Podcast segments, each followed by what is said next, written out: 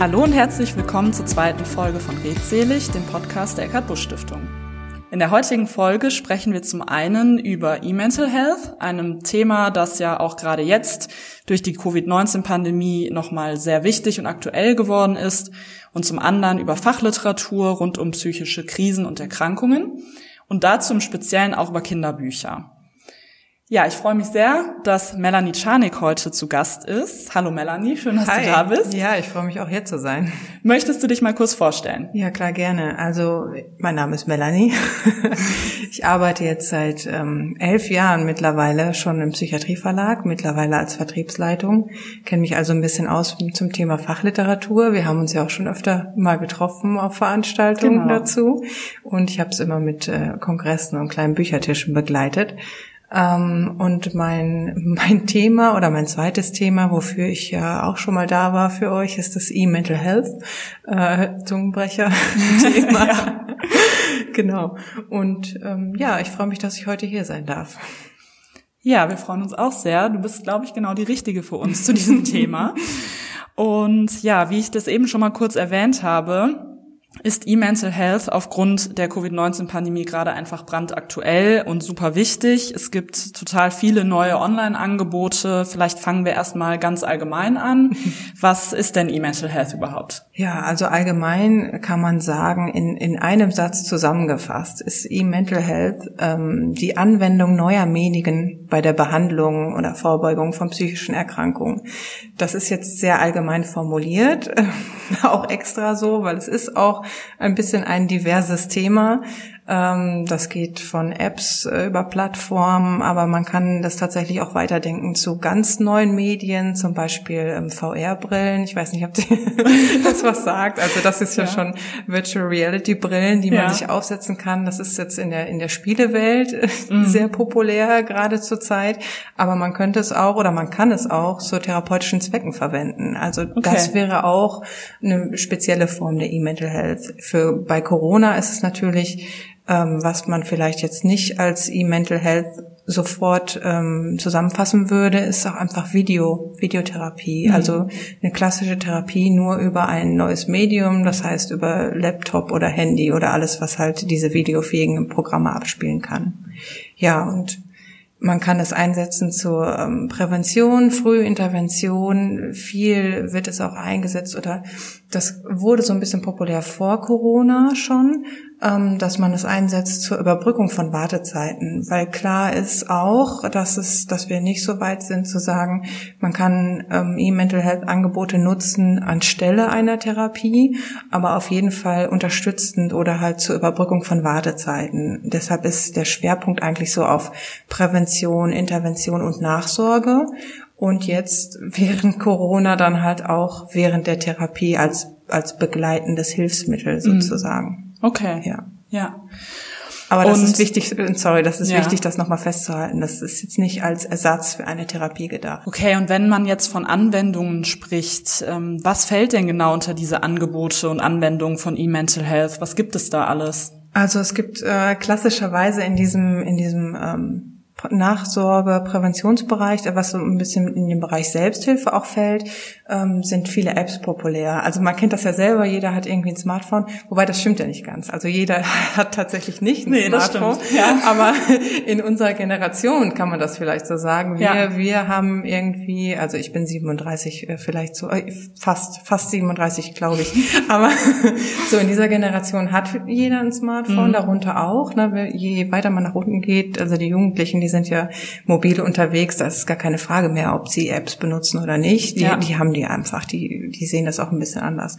Aber Apps jetzt, ähm, Gesundheits-Apps, äh, Mental Health-Apps, haben wir tatsächlich oder viele ja auch schon im Sinne von ähm, so eine Fitness-App. Das mhm. kann ja auch schon ein gute, gutes Hilfsmittel sein ähm, im Sinne der seelischen Gesundheit, weil es ja auch nachgewiesen ist, dass sportliche Aktivität zum Beispiel gut für die seelische Gesundheit ist. Ja. Und ähm, das wäre, das ist wäre jetzt ganz weit begriffen. Äh, Klassiker unter so E-Mental Health Apps sind äh, Meditations-Apps, mhm. die man auch, die man auch ja breit gefächert einsetzen kann. Also sowohl Prävention wie wie halte ich meine seelische Gesundheit gesund ja. und ähm, aber auch unterstützen oder als frühe Intervention, wenn ich merke, ich muss jetzt irgendwas tun, dann kann ich mich damit beschäftigen. Für Leute, die tatsächlich oder für Menschen mit psychischen Erkrankungen gibt es auch ganz spezielle Apps. Es gibt zum Beispiel ähm, Skills to Go ähm, als App das Skills-Training, äh, die Leuten, die sich mit, mit Borderline schon mal beschäftigt haben, denen wird das was sagen. Das ist ja aus der DBT das, das Tool sozusagen oder Gefühlstagebücher, sowas. Da gibt's halt auch ganz spezielle Apps zugeschnitten für verschiedene Krankheitsbilder. Im, im deutschsprachigen Raum sind das ähm, primär ähm, ja, vielleicht bildet das aber auch so ein bisschen halt die Fallzahlen ab, es sind halt primär Depressionen und Angsterkrankungen, mhm. weil sie auch am meisten vorkommen. Ja. Ne, das ja. ist ja dann logisch, dass es dazu auch am meisten Angebote gibt. Aber eben auch PTBS, Borderline, wie diese Skills to Go. Ähm, das sind Apps. Das andere sind ähm, ein bisschen, ein bisschen umfassender Plattformen.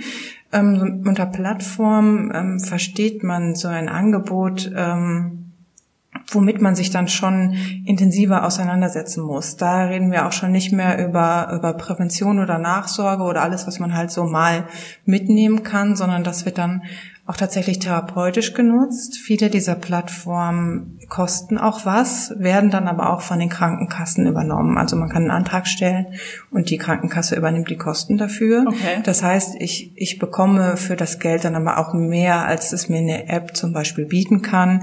Ich ähm, kann mich anmelden. Es gibt ähm, das ist auch wichtig für die Datensicherheit. Ich kann es auch anonym nutzen. Ich kann mich trotzdem dann anmelden, anonym, und ähm, kann Fragebögen ausfüllen, ähm, habe auch Videoelemente, habe Audioelemente. Es gibt tatsächlich auch Plattformen, die eine Therapie noch mit integrieren, indem Therapeuten tatsächlich, also lebendige Therapeuten, nicht nur automatisierte Antworten, sondern mhm. halt auch ein Therapeut als Ansprechpartner und ich kann mit dem auch eine Videokonferenz abhalten oder so, also so integrierte Angebote. Die okay. sind natürlich dann sehr Super. viel, sehr viel umfassender ja. als, als Apps.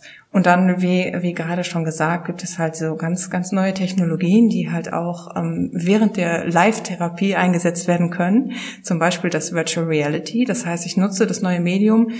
Ich kann ähm, das nutzen ohne dass der Therapeut da ist, aber ich kann es natürlich auch nutzen, während der Therapeut anwesend ist. Zum Beispiel ganz Klassiker ähm, Expositionstherapie bei Angsterkrankungen. Das heißt, bevor ich jemanden die Tarantel auf den Tisch lege, kann ich einen Testlauf starten, der vielleicht so ein bisschen äh, naja, milder ist, ja. sozusagen. Aber ja, natürlich auch kann man Virtual Reality nicht nur als Expositionstherapie nutzen, sondern mhm. Es gibt jetzt auch Forschung, das als ähm, für äh, zum Stressmanagement zu nutzen oder auch in andere bestehende Therapien. Also ich denke jetzt gerade an, an Neurofeedback-Therapien, ähm, das zu integrieren. Mhm. Und das ist dann nicht mehr, ähm, also so ein Grenzgebiet würde ich das vielleicht nennen, weil man nutzt neue Medien, aber man nutzt sie halt auch während der Live-Therapie. Okay. Nicht nur davon losgelöst. Aber man sieht äh, ein weites Feld, ja, sozusagen. Auf jeden Sorry, Fall. Ein bisschen verquatscht jetzt, ja. Nee, aber das ist äh, super interessant, finde ich. Und irgendwie ist es ja auch Wahnsinn, wie viel da in den letzten Jahren auch passiert ist und, und wie viel dazugekommen ist und was ja. es für neue Möglichkeiten gibt. Ja. Und dann komme ich auch zu meiner nächsten Frage. Wie erkenne ich denn unter dieser Vielfalt an Angeboten im Internet gute Angebote und auch solche, die passend für mich sind? Ja, also das ist tatsächlich dann ähm, die Schwierigkeit, die, die daraus geboren ist. Also ein Problem ist tatsächlich auch, dass ähm, also äh, zum einen diese Unübersichtlichkeit, weil es so viel dazugekommen ist, mhm. und zum anderen liegt auch noch eine eklatante Sprachbarriere vor, weil die meisten Apps und Anwendungen und auch Plattformen, also es gibt auch ganz ganz gute Plattform, eine gute Plattform, die mir persönlich sehr gut ge gefällt, ist Byteback zum Beispiel aus Australien, weil diese Plattform auch noch so ein, so ein ähm, Kommunikationselement dabei hat, dass ich mich mit anderen das auseinandersetzen kann. Also die hat zum Beispiel so ein, so ein äh, da kann man Fotos hochladen, die einem besonders gut tun und andere User machen das auch und es ist so eine Community sozusagen. Aber es ist halt leider nur auf Englisch. Okay. Das ähm, Mood Gym, ähm, ich glaube dazu sagen wir gleich, sage ich gleich noch ein paar Worte dazu. Mood Gym ist so, so eine Plattform, wie wir das gerade angesprochen haben. Mojim ist anonym und kostenlos. Mhm. ist aber auch nur kostenlos, weil es die AOK schon vorfinanziert finanziert hat. Okay. Aber das kommt aus Australien. Und der Grund dafür, dass so viele, viele dieser tollen Angebote englischsprachig sind und aus Australien kommen, also tatsächlich ist Australien dann Vorreiter, ja. ist einfach, dass Australien schon lange diese Situation hat, die wir jetzt erst durch Corona haben, nämlich, dass die Leute in Australien ja unglaublich weit verstreut sind. Das heißt, ja. die können nicht mal einmal die Woche irgendwo hinfahren, weil dafür brauchen sie ein Flugzeug. und deshalb haben die, sind die da echt weit voraus. Ähm, das ist so das Zweite. Für die, für die jungen Leute oder für viele Leute, für mich wäre das jetzt auch kein Problem. Wobei, gut, es ist noch so eine Frage. Ne? Als Muttersprachler hat man immer noch so einen anderen Bezug, finde ich, mhm. mit der eigenen, wenn man mit der eigenen Sprache irgendwas macht, gerade in so sensiblen Bereichen. Ja. Aber das ist ja gar nicht die Frage gewesen, sondern wie, was ist das wichtigste Kriterium, wie ich eigentlich ein gutes Angebot erkenne? Und ähm, für mich ist diese, diese Passgenauigkeit wichtig. Also ich muss ein Tool finden, von dem ich dann sagen kann, ja, das werde ich auch nutzen. Weil ich kann mir die tollste App runterladen, wenn ich die nicht nutze, dann habe ich auch nichts von. Ja, klar. Oder ist eine App überhaupt das Richtige für mich? Will, also habe ich das Smartphone immer griffbehalten? Nutze ich das sowieso schon mit Apps, mit Fitness-Apps, mit irgendwelchen Online-Spielen, wo ich dann genauso gut halt diese App nutzen könnte oder nicht? Wenn ich das nicht mache, dann brauche ich halt ein anderes Angebot. Ne, also das ist für mich immer das Wichtigste. Man muss vielleicht auch ein bisschen äh, vag, wagemutig sein und ein bisschen was ausprobieren. Mhm. Vielleicht auch oder am besten, wenn es ähm, zur, zur Nachsorge oder so genutzt wird, am besten auch einfach in Absprache mit dem Therapeuten ja. oder der Therapeutin. Okay. Ja. Und was sind Kriterien für gute Anwendungen? Also auf was müsste ich achten?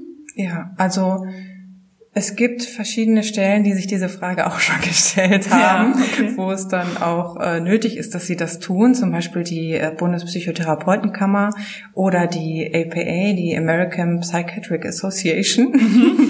die sich dann wirklich fragen, wie, wie kann ich eigentlich äh, ähm, diese diese Apps oder wie kann ich seriöse von unseriösen Angeboten unterscheiden und wie kann ich wirklich dann Apps nutzen oder meinen Klienten dann auch empfehlen, wo ich weiß, ich empfehle jetzt keinen Schwachsinn. Also mein oberstes Kriterium wäre hier immer ähm, Transparenz. Das heißt, ich meine jetzt Transparenz im Sinne von, ich muss wissen oder in der Anwendung muss klar sein, woher kommt die, im Zweifel auch, wer hat die finanziert. Weil das ist ja dann, das ist ja ein großes Thema überhaupt in der Medizin. Ja. Das ist nicht nur erst seit Apps aktuell. Eigentlich ist das, ist das eine Frage, die ich mir bei allen Angeboten nicht nur im, zum Thema seelische Gesundheit immer stellen muss. Mhm. Woher kommt diese Information? Wer hat die gemacht? Wer, wer hat etwas davon ja. sozusagen? Das ist tatsächlich ja auch wenn man sich mal anguckt äh, in der Tageszeitung oder so, muss mir auch immer klar sein, wer ist denn der Verleger dahinter. Also so, das ist diese Frage, die für mich, die sich jeder stellen muss, weil nur dann kann ich entscheiden, nutze ich dieses Angebot und wenn ich das weiß, kann ich das Angebot, das kann ja trotzdem ein gutes Angebot sein. Mir muss nur klar sein, wenn dann zwischendurch Pharmawerbung geschaltet ist, dann weiß ich, woher das kommt. Und ich muss es nicht dann einfach so einfach fressen, sozusagen, ganz mhm. platt formuliert. Ähm, die Bundespsychotherapeutenkammer und die ähm, APA, die haben so ein bisschen, ja, sie sind so, so ähnlich an ihren Punkten. Das Problem ist tatsächlich, äh, sie, sie sagen nicht, dass sie konkrete Apps oder Angebote selbst testen werden, weil ich glaube, sie wollen sich, das ist auch einfach nicht zu bewältigen für diese Organisation und es wäre auch einfach eine massive Verantwortung. Es würde auch, ähm, es würde viel auch abschneiden, weil es gibt halt auch viele neue Angebote, die jetzt leider nicht von randomisierten Studien begleitet sind. Und ich muss ja trotzdem, trotzdem können das ja gute Angebote sein. Ja. Und das, was aber ein überschneidender Punkt ist, ist immer halt die, die Hintergrundimpfung zur App. Wer hat das gemacht? Die Datensicherheit, natürlich bei diesen sensiblen Gesundheitsdaten auch sehr wichtiges Thema. Ja, absolut. Ähm, ja, da, da sollte ich drauf achten. Dann evidenzbasiert, ja, da denke ich immer, das ist ein wichtiges Thema. Natürlich ist es besser, wenn es evidenzbasiert ist im Sinne von, es gibt da schon eine Reihe von Studien zu. Mhm. Ich muss aber auch sehen, es gibt auch viele gute Sachen oder viele gute Angebote, die einfach noch nicht mit randomisierten Studien untersucht worden sind, weil mhm. diese Studien kosten ja auch Geld oder ich brauche Leute, die das gemacht haben und bei dem bei dieser Schnelllebigkeit von Apps oder so ist das nicht immer gegeben. Ja. Das heißt, ich wäre für mich persönlich, das muss aber auch jeder selbst wissen, es wäre für mich persönlich kein Ausschlusskriterium, weil ich kann es mir selber angucken und mir dann eine Meinung dazu bilden. Mhm. Ähm, das wäre dann, äh, wie sagt man, wenn man das, wenn man das so rum aufzieht, nicht mit randomisierten Studien, sondern, äh, keine Ahnung, biografische Studien.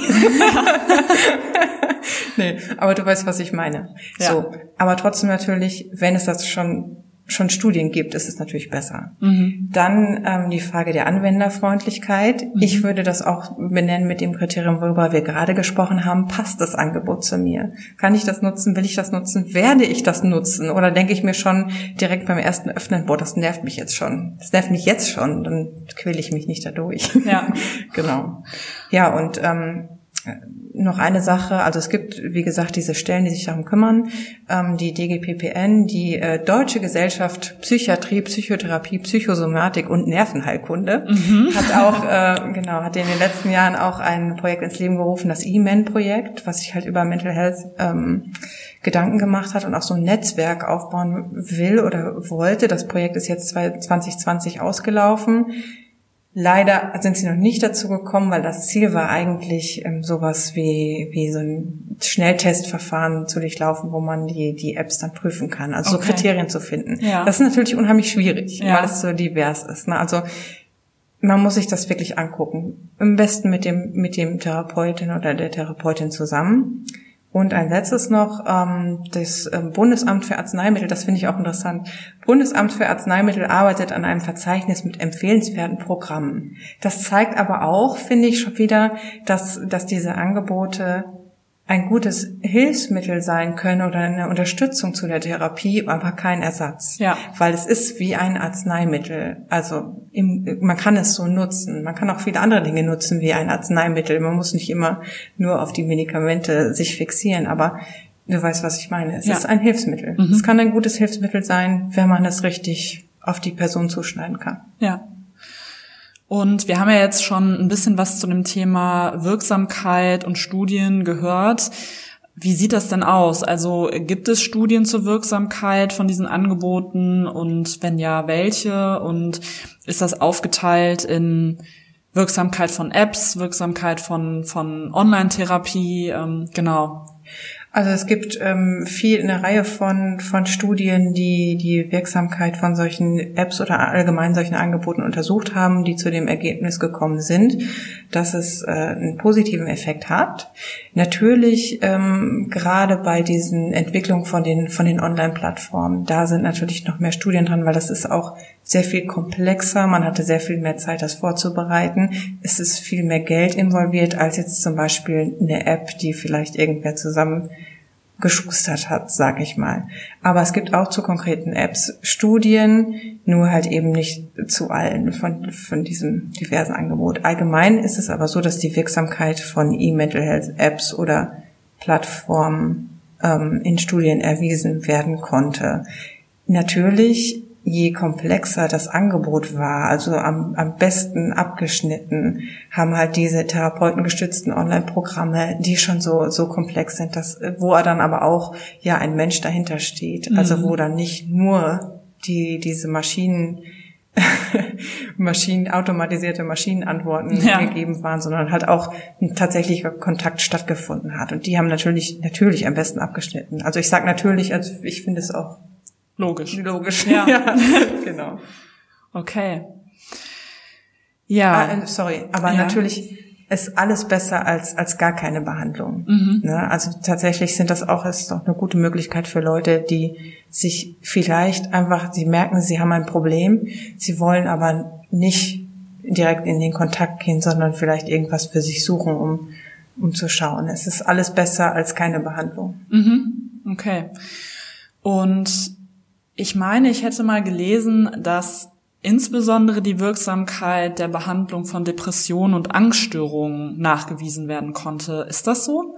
Ja, das ist tatsächlich so. Also das spielt auch so ein bisschen äh, da rein, dass was wir vorhin schon mal gesagt haben, dass die die Zahlen oder die Fallzahlen von Depressionen und Angststörungen natürlich ganz weit oben sind. Mhm. Also von den psychischen Erkrankungen sind das, glaube ich, die die die psychischen Erkrankungen, die halt am meisten vorkommen. Es gibt am meisten Angebote dann daraus und am meisten Studien dazu. Ähm, und letztes Jahr hat zum Beispiel die Stiftung Warentest auch ähm, acht Online-Selbsthilfeprogramme ähm, zur Akutbehandlung und Prävention von Depressionen untersucht. Also das ist natürlich Stiftung Warentest. Ja. das ist natürlich das Prädikat. Und hat tatsächlich vier mit empfehlenswert auch äh, beurteilt. Und das sind dann diese, dieses Mood Gym, wovon mhm. wir eben schon gesprochen haben, das kostenlos und anonym ist, was von der AOK aus Australien nach Deutschland geholt wurde. Und das ist Deprexis. Ähm, Deprexis ist so ein, so ein Programm, was äh, oder so eine Plattform, was in diese Richtung geht. Man kann Deprexis aber, glaube ich, auch Therapeuten gestützt machen, was man beim Moodgym nicht kann. Also okay. das können auch Therapeuten hintergeschaltet sein. Das ist ähm, kostenpflichtig, kann aber von der Krankenkasse übernommen werden. Und dann gibt es noch das ähm, Get-On als Plattform. Im Grunde genommen ähnlich wie die Praxis, auch kostenpflichtig. Aber wie gesagt, das sind alles Dinge. Gerade auch denke ich, dass sich da ähm, durch Corona noch viel verändern wird, dass die Krankenkassen oder dass die ganze Gesundheitsversorgung da mehr auf E-Mental Health Angebote baut. Mhm. Was noch vielleicht schwierig war oder wo man gesagt hat, man muss im Einzelfall prüfen. Ich denke, das wird zukünftig sehr viel einfacher sein. Okay, ja. Und wenn ich jetzt solche Apps oder Anwendungen oder sowas benutze, dann stelle ich mir auch ein bisschen die Frage, gibt es da Vor- und Nachteile von diesen internetgestützten Programmen? Ähm, was ist gut, was ist vielleicht nicht so gut? Ja, also Vor- und Nachteile ist wie im echten Leben. Gibt es immer. Also ein klares Kontra ist natürlich die Unübersichtlichkeit. Das heißt, neben diesen ganzen guten Apps gibt es auch viele unseriöse Angebote, ne, auf die oder halt auch einfach, das war ein Problem, ähm, was auch in Studien ähm, belegt worden ist. Das betrifft gerade Apps, dass man hier darauf achten muss, dass die Informationen, die gegeben werden, wenn es nur Informationen sind über zum Beispiel psychische Erkrankungen, dass man sich da klar drüber sein muss, ähm, dass man die gegencheckt. Man sollte, wie gesagt, dieses Transparenzthema oder dieses, dass man einfach Infos so als wahr annimmt. Das sollte ja sowieso nicht der Fall sein. Aber gerade da nochmal drauf achten, weil ähm, es muss ja gar nicht mal aus böser Absicht geschehen, dass falsche Informationen rauskommen, sondern in der App hat man vielleicht auch einfach wenig Platz und formuliert dann Dinge einfach so aus, die dann falsch verstanden werden können oder auch falsch verstanden wurden von dem, der sie geschrieben hat. Also genau, das ist ein Problem, ganz klar. Ähm, dann, dass es noch diesen, diesen, also dass es noch keinen Konsens über die Qualitätskriterien gibt. Also es gibt halt einfach noch keine, keine Stelle, an die man sich wenden kann oder wo auch, wo auch die Leute, die halt mit den Apps ja auch zweifelsohne was Positives bewirken wollen. Es gibt halt keine Stelle, wo die hingehen können und sagen können, hier schaut mal, ähm, testet das mal und dann, äh, dann können wir das nutzen oder dann können wir das anbieten. Ähm, was anderes ist natürlich das ältere Klientel, wobei ich möchte das jetzt nicht so pauschal äh, stehen lassen. Es gibt viele, viele ältere Menschen, die sehr viel bewanderter sind in, im Smartphone. Also ich habe jetzt gerade ein Problem mit meinem Smartphone. Ich weiß nicht, wie ich das löse. Vielleicht andere schon. Aber natürlich ist, ist dieses Smartphone oder auch ähm, Videoprogramme über den Laptop oder so, das ist nicht für jeden was. Mhm. Na, also man muss halt immer was finden, was für, für eine bestimmte Person passt. Ein Kontra, ähm, das ist so ein Gedanke, der mir, der mir gekommen ist, als es um den, den digitalen ähm, therapeutischen Raum ging. Also dieses Video, Videotherapie, was ja gerade bei Corona sehr viel aufgekommen ist, dass man halt mit dem Therapeuten über zum Beispiel Zoom oder Skype oder was auch immer es jetzt für Programme plötzlich gibt oder schon immer gab, aber man hat es nie mitbekommen, ähm, wenn man mit ihnen redet. Ähm, das ist nur ein ganz kleiner Aspekt, aber der ist bei mir irgendwie hängen geblieben, ist ja, du kannst eine Videokonferenz haben und wir, wir beide, wir sitzen uns jetzt gegenüber und wir schauen uns an beim Gespräch. Und das geht bei einer Videokonferenz nicht. Ja. Das ist ein ganz kleiner Aspekt, aber ich denke mir, gerade bei so sensiblen Themen oder mhm. wenn man über seine, seine Probleme spricht oder so etwas, was persönlicher nicht sein kann, was macht das mit mir eigentlich, dass mich die andere Person da nicht angucken kann? Ja. Oder dass ich die, der anderen Person nicht in die Augen gucken kann? Ja.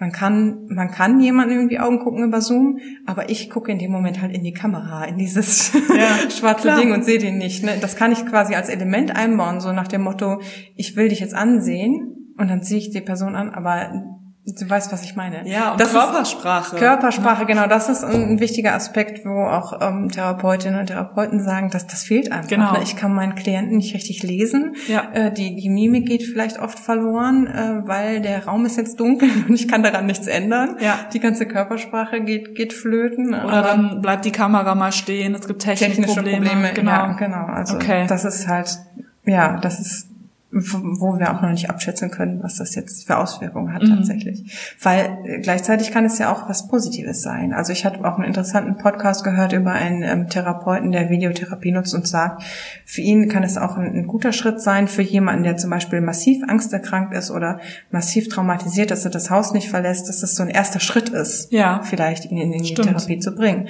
Also diese Distanz kann auch was Positives sein, man sollte dann nur nicht da verharren. Ja. Ich sehe es persönlich, wie gesagt, das also ist es eher als Kontra. Das Pro ist natürlich ganz klar die, die Niedrigschwelligkeit. Also das, was wir gerade gesagt haben, dass der Grund auch ist, dass in Australien so viele gute Angebote sind, weil es so niedrigschwellig ist. Ich muss halt nicht irgendwo sein. Ich kann halt von zu Hause aus, ähm, ist es ortszeitunabhängig, ähm, für, für den Klienten und die äh, Therapeutin oder den Therapeuten. Ähm, Wobei das auch ein bisschen Grenzen hat mit der Niedrigschwelligkeit, weil ich brauche natürlich schon die Geräte dafür. Ja. Und für spezielle Apps, also zum Beispiel Skills to Go war das, glaube ich, gibt's nur für Apple. Okay. Das ist dann auch mhm. wieder sowas, ne? Also Apple Android-System ja. oder so. Ähm, ja, das äh, ist nicht jedem quasi äh, vergönnt. Aber mhm. das ist halt das Problem, was ja überhaupt bei so ist, ist ja auch ein Problem gewesen bei der bei der Corona-App. Ne? Ich habe zum Beispiel auch Kollegen gehabt, die hatten zwar Smartphones, aber nicht Smartphones, die die Corona-App verarbeiten konnten. Mhm. Also ne, niedrigschwellig ja, aber nicht unendlich niedrigschwellig. Mhm. Und natürlich finde ich es, ich finde es echt eine gute Anwendung, um die äh, therapeutischen Maßnahmen zu bereichern. Mhm. Also ich sehe es eher als als Bereicherung, nichts als nicht als Ersatz, sondern eher als als zusätzliches. Ich kann ja auch Videotherapie mischen mit mit persönlicher Therapie. Ich muss ja oder vielleicht auch so als zum Ausklang oder als Übergang von nach einer stationären Behandlung, dass man halt nicht einfach so, äh, dann kommt man in die Tagesklinik, vielleicht so ist der Weg, und dann von der Tagesklinik in keine Behandlung mehr oder nur einmal im Monat, aber dann kann man vielleicht zweimal wöchentlich Videotherapie und dann zwischendurch so, weißt du? Ja. Also, also ich sehe es echt als Bereicherung. Und erreichen neuer Zielgruppen, also man kann die Jugendlichen auch anders ansprechen oder halt auch mit neuen Zielgruppen, auch die Leute, wie, wie gerade gesagt, traumatisierte Leute, Leute mit Angsterkrankungen, Leute, die, die nicht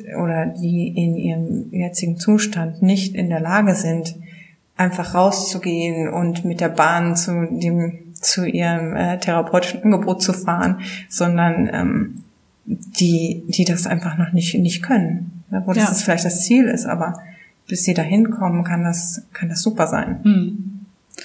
Das stimmt. Ja, Wahnsinn, was es alles gibt. ja, ich staune auch immer wieder. Und wenn wir jetzt nochmal speziell über Corona sprechen wollen, ich find's unglaublich, was da in so kurzer Zeit irgendwie alles auf die Beine gestellt wurde und was alles angeboten wurde. Und äh, ja, also es ist wirklich eine Vielfalt. Und Vielleicht kannst du da kurz was zu sagen oder so einen kurzen Überblick ähm, dazu geben, was es denn jetzt speziell für Corona-Hilfen gibt. Ja, also ja, Corona war sozusagen ein E-Mental Health Boost. Ja. Weil plötzlich musste man sich damit auseinandersetzen und plötzlich vor allen Dingen waren dann auch die, ähm, wurde es halt von der Krankenkasse auch abgesegnet, zum Beispiel diese, diese Videotherapien. Das war alles ein bisschen vorher unsicher oder halt auch diese, das Deprexis zum Beispiel, dass man es von Fall zu Fall äh, entschieden hat und dann jetzt kann man es halt abrechnen und ich denke auch nicht, dass sie den Schritt zurück machen werden, dass es wieder so sein wird, dass man das dann äh, fallweise ähm, entscheiden muss, sondern das wird jetzt einfach neu dazugekommen sein. Ähm, in dieser ganzen, im Zuge besonders des Lockdowns ähm, haben sich eine ganze Reihe von, von tollen Angeboten entwickelt, zum Beispiel das ähm, stark durch die Krise.de. Und das ist einfach, das ist super. Also ähm, das Ding ist ja, dass es online ist, dass diese Angebote kostenlos sind und dass sie dadurch, dass äh, qualifizierte äh, Personen, Verbände, Stiftungen mitgearbeitet haben, dass da ja auch äh, qualifizierte Informationen sind. Also das sind Leute, äh, die, die wirklich dieses Know-how auch haben, dass sie diese Plattform auf die Beine stellen können und dass sie es getan haben. Und in, in so einer kurzen Zeit, ja. das finde ich, ist Wahnsinn. Ja. Das ist wirklich Wahnsinn. Also ich, ich habe ähm, mich leider nicht beteiligen können an äh, an dieser Plattform, aber ich habe zum Beispiel mich an einer Plattform beteiligt, die heißt ähm, hopelet.de. Die stellt äh, kind, also Material für Kinder kostenlos zur Verfügung, also eine Kinderbuchplattform sozusagen. Und das waren dann ähm, ja hauptsächlich Büchermenschen, Büchermenschen, Grafiker, Illustratorinnen, Autorinnen, die dann halt zu dem Thema Corona, aber jetzt auch darüber hinaus Informationen bereitgestellt haben mit auch mit ganz tollen Bildern und aber auch hier wieder, ich meine, du hast ja, du hast ja kürzlich mitgearbeitet an, an dem äh, Suizidpräventionsnetzwerk und hast ja auch die Homepage gemacht mit überlebenswert.de, die auch wundervoll geworden ist. Danke also nochmal Kompliment, ich finde es eine wundervolle Seite. Aber du weißt, wie viel Arbeit dahinter steckt, so eine Seite auf die Beine zu stellen. Ja. Und das ist in Absolut. Corona, also was für mich gefühlt im März begonnen hat und plötzlich dann da war und dann plötzlich war der Lockdown und im Mai oder Juni waren plötzlich irgendwelche Angebote da, das ist Wahnsinn. Ja, finde ich auch. ja. Ich finde es echt toll. Das ist echt ein Ergebnis aus einer Zusammenarbeit Absolut. von, von also, vielen verschiedenen Menschen, ja. Unternehmen, Stiftungen, ja. wie auch immer. Also es ist, ja, finde ich auch Wahnsinn, Wahnsinn. total toll. Ja. Also nachdem wir jetzt viel über E-Mental Health gehört haben, was ist E-Mental Health überhaupt, was gibt's für Angebote, was gibt's über die Wirksamkeit dieser Anwendung zu sagen, was sind vielleicht Vor- und Nachteile? Und was finde ich auch vielleicht für mich passendes, haben wir auch nochmal speziell über Corona-Online-Hilfen gesprochen und auch darüber, dass dieses ganze E-Mental Health-Thema durch Corona ja nochmal total aktuell geworden ist. Und auch wir, die Eckhard Busch Stiftung, hat aufgrund von Corona ja leider dieses Jahr einige Veranstaltungen absagen müssen und haben unser Angebot deshalb auch stärker auf Online-Inhalte verlagert. Wir haben jetzt zum Beispiel diesen Podcast ins Leben gerufen. Wir sind aber auch vermehrt auf den sozialen Netzwerken äh, wie Facebook und Instagram unterwegs. Und wir hoffen sehr, dass 2021 wieder mehr Veranstaltungen möglich sind. Und du, Melanie, bist ja auch immer vertreten bei unseren ja. Veranstaltungen und bringst Fachliteratur zu den jeweiligen Themen dann mit, über die sich die Teilnehmerinnen und Teilnehmer informieren können und die auch vor Ort dann zu erwerben sind.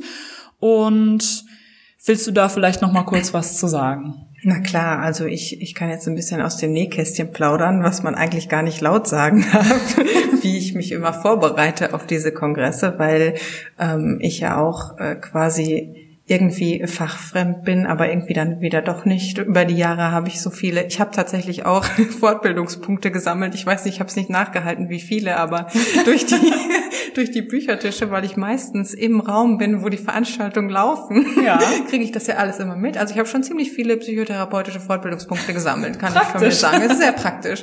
Äh, besonders tatsächlich ähm, zum, zum Thema Borderline, weil irgendwie mache ich die ganzen Borderline-Tagungen bei uns, die, die sind äh, bei mir geblieben, was auch, was ich sehr, einen sehr interessanten, spannenden Bereich finde. Aber auch bei euren Tagungen bin ich natürlich immer gerne dabei und, und ähm, ähm, informiere mich dann vorher halt zum Thema oder schaue, was, was nehme ich mit, was soll ich auf den Tisch legen. Und der Trick ist ganz einfach, wenn, wenn es nicht so ist, dass ähm, Betty Bush dankenswerterweise gesagt hat, hier, guck mal hier, das muss unbedingt da sein. Oder natürlich die Literatur des Referenten oder der Referentin, die muss natürlich auch immer da sein. Aber ähm, davon, wenn ich solche Anhaltspunkte nicht habe, dann gehe ich zu ähm, Amazon. Man muss jetzt dazu sagen, dass ich niemals bei Amazon Bücher kaufe, weil das in, in, für deutschsprachige Bücher auch gar nicht nötig ist, denn deutschsprachige Bücher kosten überall das Gleiche und die Buchhandlung um die Ecke kann das Buch genauso schnell bringen wie Amazon. Ja. Und das ist wirklich, also da kann ich jetzt sagen, immer in die Buchhandlung gehen, aber zum Recherchieren, und da werden mir sogar die Buchhändler recht geben, ist diese Datenbank von, von Amazon Gold wert, mhm. Ich kann nach einem bestimmten Thema suchen. Ich sehe angezeigt, also mir muss auch klar sein, dass da nicht, nicht immer alle Bücher sind. Ne? Also es gibt auch so Geheimtipps oder du hast gerade gesagt, ihr seid auch vermehrt über die Facebook ähm, aktiv und so und da gibt es auch, ihr verbreitet auch gute Literaturtipps oder wenn man sich so in der Szene bewegt, dann kriegt man dann auch immer sowas mit. Aber sonst kann man bei Amazon wirklich gut recherchieren. Also ein gutes Recherchetool und du hast meistens dann auch noch ein paar Bewertungen drin, wie bei allem immer mit dem Körnchen Salz das lesen und nicht alles einfach als gegeben annehmen. Aber zum Recherchieren ist es super. Ich nutze es immer. Ich kaufe die Bücher dann nicht da, weil es für mich auch gar keinen Sinn machen würde. Aber ja. Okay, und jetzt ganz allgemein äh, zum Thema Fachliteratur. Ähm, wir haben ja gerade schon ein bisschen darüber mhm. gesprochen, wo man sich wie informieren kann. Ja. Vielleicht äh, gehen wir dann jetzt direkt ähm, auch mal so ein bisschen auf diese verschiedenen Gruppen ein. Das heißt, es gibt Betroffene, mhm. es gibt Angehörige, es gibt Berufsgruppen, also Fachkräfte, die in ihrem alltäglichen Berufsleben ja. auch mit psychischen Krisen und Erkrankungen konfrontiert werden. Und äh, wo finde ich denn dann speziell was? Das ist der, der klassische Trialog, ne? die trialogische genau. Ausrichtung, das ist immer Königsdisziplin in der Psychiatrie, ähm, was auch sehr wichtig ist. Also ich finde es persönlich einen sehr, sehr wichtigen Bereich. Bei uns ist es so, also wie gesagt, ich arbeite ja im Psychiatrieverlag, wir haben ähm, für all diese Gruppen natürlich spezielle Literatur. Es ist auch wichtig, dass man dann ähm, verschiedene Literatur hat, die halt auch auf diese verschiedenen Gruppen zugeschnitten ist, weil sie haben äh, auch verschiedene Bedürfnisse. Also ein Angehöriger erlebt die, die Krankheit seines Angehörigen massiv anders als der Betroffene selbst und dann nochmal anders als die, die psychiatrische oder psychotherapeutische Fachperson, die sich dann äh, damit befasst. Und ähm, es sind doch halt alles andere Herausforderungen, die, denen da begegnet werden muss. Dennoch ähm, legen wir auch Wert darauf, dass wir viele Fachbücher haben, die so geschrieben sind, dass sie sich nicht in dieser Fachsprache verlieren, weil Fachsprache, das ist, das wäre nochmal ein, ein Podcast-Thema für sich, dieses Thema der Kommunikation zwischen Fachpersonen und Angehörigen und Betroffenen oder Ärztekommunikation, weil ich es immer wieder so erlebe, dass die Ärzte oder Psychiater oder wie auch immer reden, als würden sie gerade einen Fachartikel schreiben. Das kann man verstehen als Betroffener oder Angehöriger, wenn man sich sehr in das Thema eingearbeitet hat. Mhm. Da muss man schon halb selbst Medizin studiert haben, um das alles zu begreifen. Klar ist es auch ein Mittel zu sagen, ein, also ein Mittel Kommunikation als Mittel von Distanz und auch als Mittel von, äh, von ich muss äh, Kompetenz suggerieren oder Aussagen oder ich bin die Autoritätsperson oder so. Für uns ist es wichtig, dass es halt nicht so ist. Also der, der, das klassische Beispiel in, in unserem Verlag ist das Schizophreniebuch von Asmus Finzen, wo da immer wieder gesagt wurde, dass das hat diesen triologischen Ansatz. Das ist für alle. Klar, es gibt bei uns meistens ein, eine Primärzielgruppe, so sagen wir. Wenn wir Bücher machen, sagen wir, die Primärzielgruppe sind jetzt zum Beispiel bei, bei Schizophrenie, da ist es tatsächlich sehr triologisch. Aber jetzt zum Beispiel das Irre verständlich, was wir haben. Mhm. Das ist die Primärzielgruppe der, der ähm, psychiatrisch oder psychotherapeutisch Tätigen, also so Ergotherapie, Sozialarbeiter, alle, die halt damit irgendwie was zu tun haben. Aber, wie der Titel schon aussagt, irre verständlich, können es tatsächlich halt auch einfach Angehörige oder Betroffene lesen. Mhm. Ne, weil es halt nicht, sich nicht in dieser Fachsprache verliert, ohne jetzt ähm, trivial zu werden. Also ich finde sowieso, es ist auch eine deutsche Geschichte. Ich habe Literaturwissenschaft und Englisch studiert und im englischsprachigen, ähm, selbst im universitären Bereich, sind die Fachbücher viel, viel allgemeinverständlicher geschrieben als jetzt im deutschen mhm. Bereich. Also für uns ist das sehr wichtig. Dennoch, wie gesagt, es gibt diese verschiedenen Gruppen. Es ist wunderbar, wenn für jeden etwas dabei ist. Wir versuchen das immer zu realisieren. Es gibt viele andere Verlage, die das auch so machen. Mhm. Aber ähm, es ist natürlich auch wichtig, dass es dann etwas gibt, was für diese Gruppe zugeschnitten ist. Gerade halt bei Angehörigen, wenn wir auch im Bereich wie so Kinderbücher denken. Mhm. Das ist natürlich dann, die kann man nicht einfach so mitnehmen. da genau. muss man was Spezielles anbieten. Ja, dann, dann wollen wir doch direkt mal zu dem Thema Kinderbücher kommen. Das ist ja nochmal eine äh, sehr spezielle Zielgruppe. Und wie kann man Kinder denn über psychische Erkrankungen informieren? Worauf muss ich achten, wenn ich Kindern solche nicht ganz so leichten Themen vielleicht erklären möchte? Vielleicht äh, können wir da auf Kinder und auch auf mhm. Jugendliche und junge Erwachsene eingehen. Also das, das Wichtigste äh, überhaupt, was ja noch vor dem Kinderbuch kommt, ist, dass ich mit Kindern und Jugendlichen ähm, ja fast schon darüber reden muss. Mhm. Das heißt, wenn eine psychische Erkrankung in der Familie vorliegt, zum Beispiel die, die Mutter jetzt oder der Vater, die psychisch erkrankt sind, was auch immer die psychische Erkrankung sein mag, Kinder haben die Tendenz, sehr egozentrisch zu denken und die, die Welt sehr aus ihrer Perspektive zu erleben, was leider auch dazu führt, dass sie bei Unstimmigkeiten, und sie haben sehr sensible Antennen für sowas, für diese ganzen Unstimmigkeiten, alles, was so mitschwingt, wo Erwachsene dann sagen, das ist ein Tabu, darüber reden wir nicht. Kinder wissen nicht, was ein Tabu ist. Also die würden das im Zweifel, würden sie auch fragen. Ja. Und dann würde vielleicht dann die Reaktion erfolgen, ja, das geht dir nichts an oder da bist du zu klein für. Und dann können sie damit gar nichts anfangen. Also das Wichtige ist, mit denen darüber zu reden, weil sie sonst auch schnell Schuldgefühle entwickeln. Das heißt, sie beziehen dann diese ganze schlechte Stimmung auch schnell auf sich oder denken, meiner Mama, meinem Papa geht es schlecht, weil ich jetzt böse war oder weil ich was falsch gemacht habe oder sie zum Beispiel jetzt bei einer Depression, ähm, wenn man, wenn ein Elternteil dann im, im, im Bett liegt und sich dann nicht bewegen kann, dann kommt dann auch so dieses Gefühl für Kinder, ähm, meine Mama, mein Papa hat mich nicht mehr lieb. Ne? Oder auch wenn man jetzt im Extremfall denkt, wir haben vorhin äh, vorher darüber gesprochen, wir machen jetzt ein Kinderbuch zum Thema Suizid. Mhm. Das ist ja der Extremfall. Aber auch das, es ist unheimlich wichtig, mit Kindern darüber zu sprechen. Und dann ist es natürlich wichtig, ich brauche eine kindgerechte Sprache. Ich muss die Perspektive des Kindes einnehmen, weil man ein Kind sonst nicht mitnehmen kann. Es ist egozentrisch, es kann nicht aus einer anderen Perspektive rausdenken. Es ist ein Kind. Ja. Bei Jugendlichen ist es schon wieder ein bisschen was anderes. Also Jugendlichen sind sehr, sehr schwierig als Zielgruppe Zielgruppe, gerade auch als Zielgruppe für Bücher, weil sie so an der Schwelle sind. Sie sind auch so ein bisschen an der Schwelle von ähm, von Helikoptermütter kreisen jetzt nicht mehr drumherum und sind bereit, da viel zu investieren. Das, das klingt jetzt hart, aber das ist leider auch immer wieder ein Problem. Die Jugendlichen fallen, fallen oft raus, weil sie so an der Schwelle des Erwachsenseins sind. Sie wollen auch gar nicht mehr was gesagt bekommen, sondern da muss man auch ganz ähm, auf, die, auf die Sprache achten. Auf, die, auf eine Sprache, mit denen die Jugendlichen umgehen können, eine Herangehensweise, mit denen Jugendliche was anfangen können, ohne dass sie sich irgendwie an die Hand genommen fühlen, aber auch nicht allein gelassen. Also das ist wirklich ein Balanceakt bei Kinderbüchern und bei Jugendlichen auch, aber ein verschiedener Balanceakt sozusagen. Okay. Ist schwierig, aber es gibt ja eine ganze Reihe von, von Experten, die, die uns glücklicherweise dabei unterstützen. Ja, und es ist auch total wichtig einfach, ne? Ja, also es ist wichtig, dass es diese Bücher auch gibt. Also wir sehen es halt auch immer als, als Hilfsmittel für die Kommunikation mit dem Kind. Weil das ja. sind keine Kinderbücher, die man ihnen gibt und sagt, hier, viel Spaß damit. Genau. Sondern das ist ein Mittel, äh, um mit dem Kind ins Gespräch zu kommen. Und glücklicherweise ähm, hat es sich jetzt in den letzten Jahren tatsächlich so ergeben, obwohl das Thema schwierig ist und wir damit auch, also wir, wir verkaufen die relativ gut, mhm. dafür, dass wir diese Sachen nicht im Buchhandel platzieren können, weil das ist kein Thema, was, was ja. die Leute im Buchhandel, das ist immer schwierig für uns.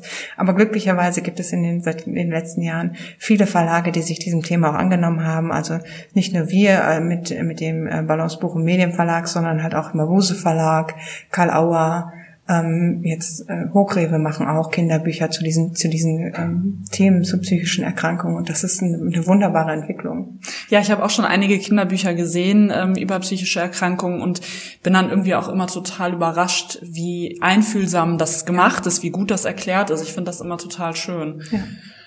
ja, jetzt haben wir einiges über Fachliteratur gehört.